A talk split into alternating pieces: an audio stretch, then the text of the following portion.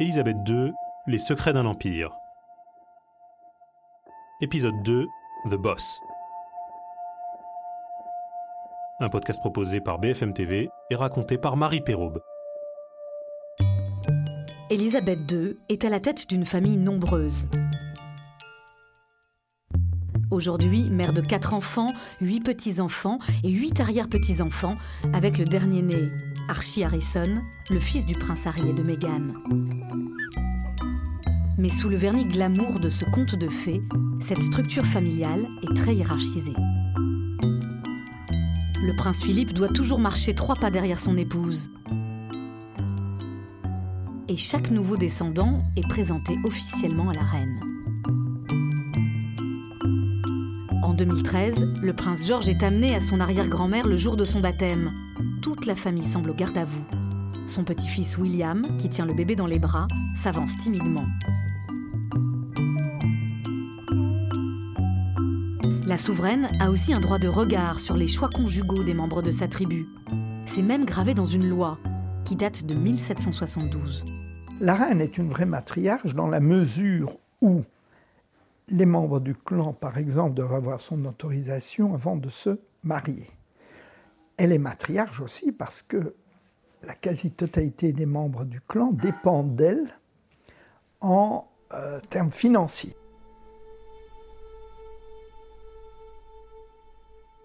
La reine a exercé ce pouvoir contre sa sœur Margaret. C'était au début des années 50. Elle s'est opposée à son mariage avec son grand amour Peter Tansed, alors inconcevable car malheureusement divorcé. Cette hégémonie, entre les mains d'une seule femme, envenime parfois les relations familiales. La reine Elisabeth peut aussi être cassante et autoritaire. Son ancien porte-parole, Dicky Arbiter, manie la diplomatie pour parler de son tempérament. Tout le monde a son caractère. Um, Certains l'expriment très bruyamment, d'autres pas. Il existe quelque chose qui s'appelle le tempérament Windsor. Mais je n'irai pas plus loin. Mais c'est quoi ce tempérament? Ça explose, ça se calme, ça remonte et ça redescend en 10 secondes.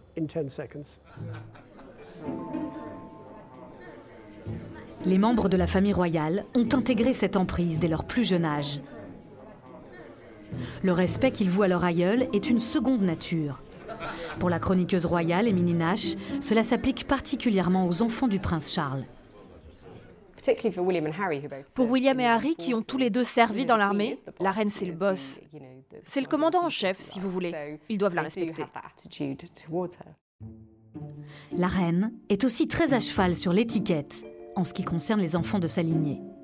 Les rencontres familiales sont organisées selon des usages très précis. C'est ce que raconte l'ancien valet de pied d'Élisabeth, Paul Burrell. Les jeunes enfants sont conduits à la table, à l'heure du thé, vêtus de leur plus belle tenue. Quand ils sont bébés, ils sont mis sur une couverture avec des jouets. Et c'est le seul moment où la reine les voit. Ils ne sont pas admis dans la salle à manger avant l'âge de 16 ans, avant de savoir se comporter correctement à table, de tenir une conversation et d'avoir de bonnes manières. Si vous ne respectez pas le protocole royal, alors vous aurez des problèmes.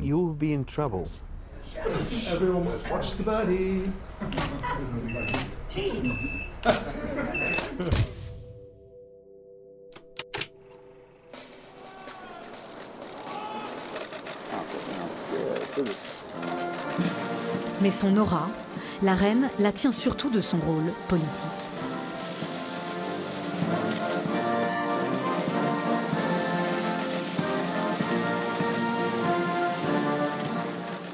Élisabeth II n'est pas qu'une aristocratique grand-mère.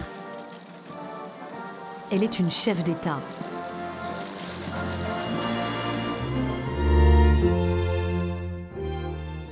Le 3 juin 2019, elle reçoit le 45e président des États-Unis, Donald Trump. Alors que les relations sont tendues entre les deux pays, la présence de la reine est censée faciliter le dialogue.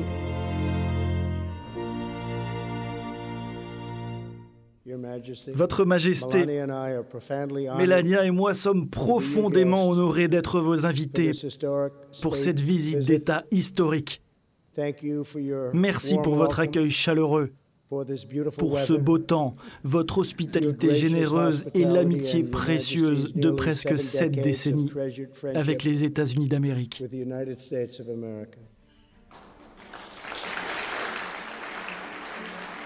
Elle est chef des armées, de l'Église anglicane, mais aussi des 16 pays du Commonwealth, du Canada à l'Australie, en passant par la Jamaïque. It gives me great pleasure to declare this meeting of the Commonwealth Heads of Government open. Elle ne gouverne pas directement, mais elle a un privilège. Une science que tous les chefs d'État lui envient sur la planète. Elle est omnisciente. C'est la personne la mieux informée au monde tant elle a accumulé de connaissances. Tous les matins, à 10h depuis 1952, elle reçoit un objet insolite contient tous les secrets d'État. Adélaïde de Clermont-Tonnerre est la directrice de la rédaction de Point de vue. Évidemment, les fameuses boxes, les, boîtes rouges, donc ce sont des boîtes de cuir euh, rouge euh, avec gravé son monogramme euh, dessus. ER pour Elisabeth Regina, la reine Elisabeth. C'est comme ça d'ailleurs qu'elle signe ses courriers officiels. Et dedans, on a euh, les rapports, euh, les notes confidentielles, les documents à signer. Il y a quelque chose d'assez, euh, une anecdote assez jolie qui dit que son père lui avait dit renverse la pile que tu retrouves de documents dans, les, les, red boxes parce que on te mettra toujours ce qu'on ne voudrait pas que tu lises au fond. Duncan Larcombe est un ami du prince Harry. Son premier Premier ministre a été Winston Churchill. Donc elle a une connaissance profonde des choses. Enfin, si la reine écrivait un livre sur l'histoire, ce serait le meilleur de tous les temps. Bon, elle n'écrira pas de livre, mais cette connaissance, cette expérience est littéralement unique au monde. Elle a rencontré plus de 300 chefs d'État, John Fitzgerald Kennedy, Nelson Mandela, qui était le seul à l'appeler Elisabeth. Elle a connu 11 présidents français depuis René Coty, De Gaulle, Valéry Giscard d'Estaing, François Mitterrand. Elle a aussi un rendez-vous tous les mardis à 17h. Un entretien intime et incontournable avec le Premier ministre en fonction en Grande-Bretagne, sans aucun témoin. Paul Burrell se souvient de la toute première fois où Margaret Thatcher a été reçue à Buckingham Palace. Elle est arrivée, je l'ai emmenée dans la salle d'audience, puis je suis allé chercher la reine et j'ai dit Sa Majesté la reine, Madame le Premier ministre. La reine est entrée et Margaret Thatcher a fait la révérence à la reine. Est-ce que la reine a le droit de dire des choses? Ah oui, bien sûr, ce qu'elle approuve ou non. Ces rendez-vous sont bien sûr totalement confidentiels, ils ne sont jamais enregistrés, personne n'écoute, c'est strictement entre elle et son Premier ministre. Mais pour approcher The Boss, il est un art qu'il faut savoir maîtriser parfaitement. Toutes ces relations sont corsetées par une doctrine au-dessus de toutes les autres. Le protocole. Jean Guéguinou a été ambassadeur à Londres. Il a même dû suivre une formation. On ne baisse pas le corps quand on salue la reine, on ne baisse que la tête. Et on ne baisse pas la main. Et qui vous l'avez appris? Ah ben, le, le, maréchal du corps diplomatique, c'était son métier. il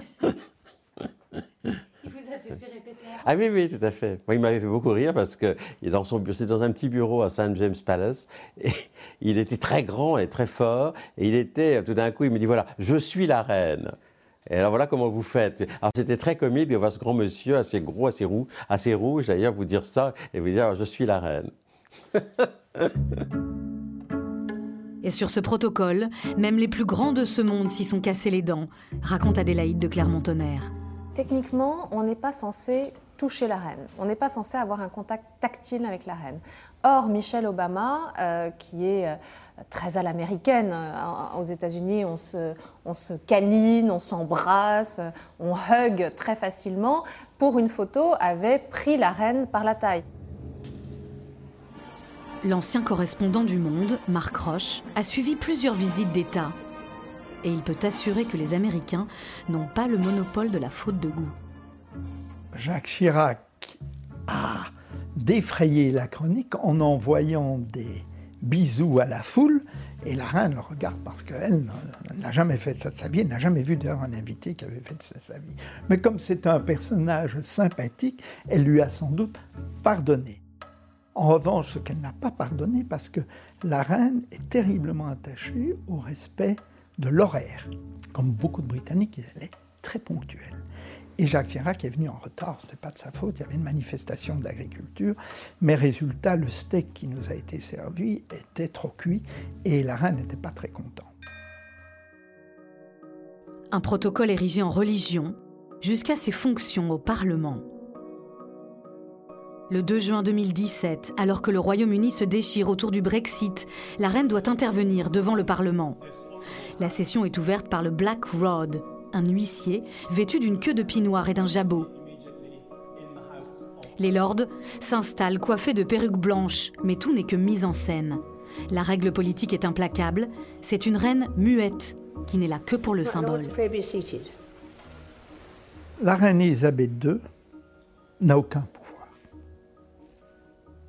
Le pouvoir appartient à l'exécutif et au législatif. Elle n'a aucune marge de manœuvre politique. Elle n'a pas le droit de vote et ne doit jamais donner son avis. Même le discours qu'elle lit n'est pas de sa propre plume. Messieurs les lords et membres de la Chambre des communes, la priorité de mon gouvernement est d'assurer le meilleur accord possible alors que le pays quitte l'Union européenne. Elle lit un document qui a été écrit pour elle par le gouvernement. Et vous savez, je crois qu'il y a des gens qui pensent que c'est la reine qui, dit je vais faire ça, je vais faire ça, je vais faire ça, my government will, bla bla bla. Mais la reine joue souvent avec les symboles. Ce jour-là, elle porte un chapeau bleu piqué de marguerite au cœur jaune. Ce choix fait jaser les commentateurs. Il rappellerait le drapeau européen. Est-ce un signe Est-elle contre le Brexit? Personne ne le saura jamais.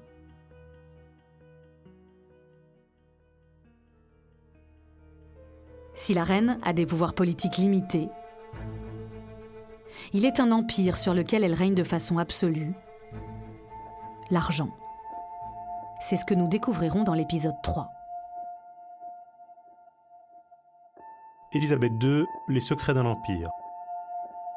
Un podcast BFM TV à retrouver sur Apple Podcast, Deezer et Spotify.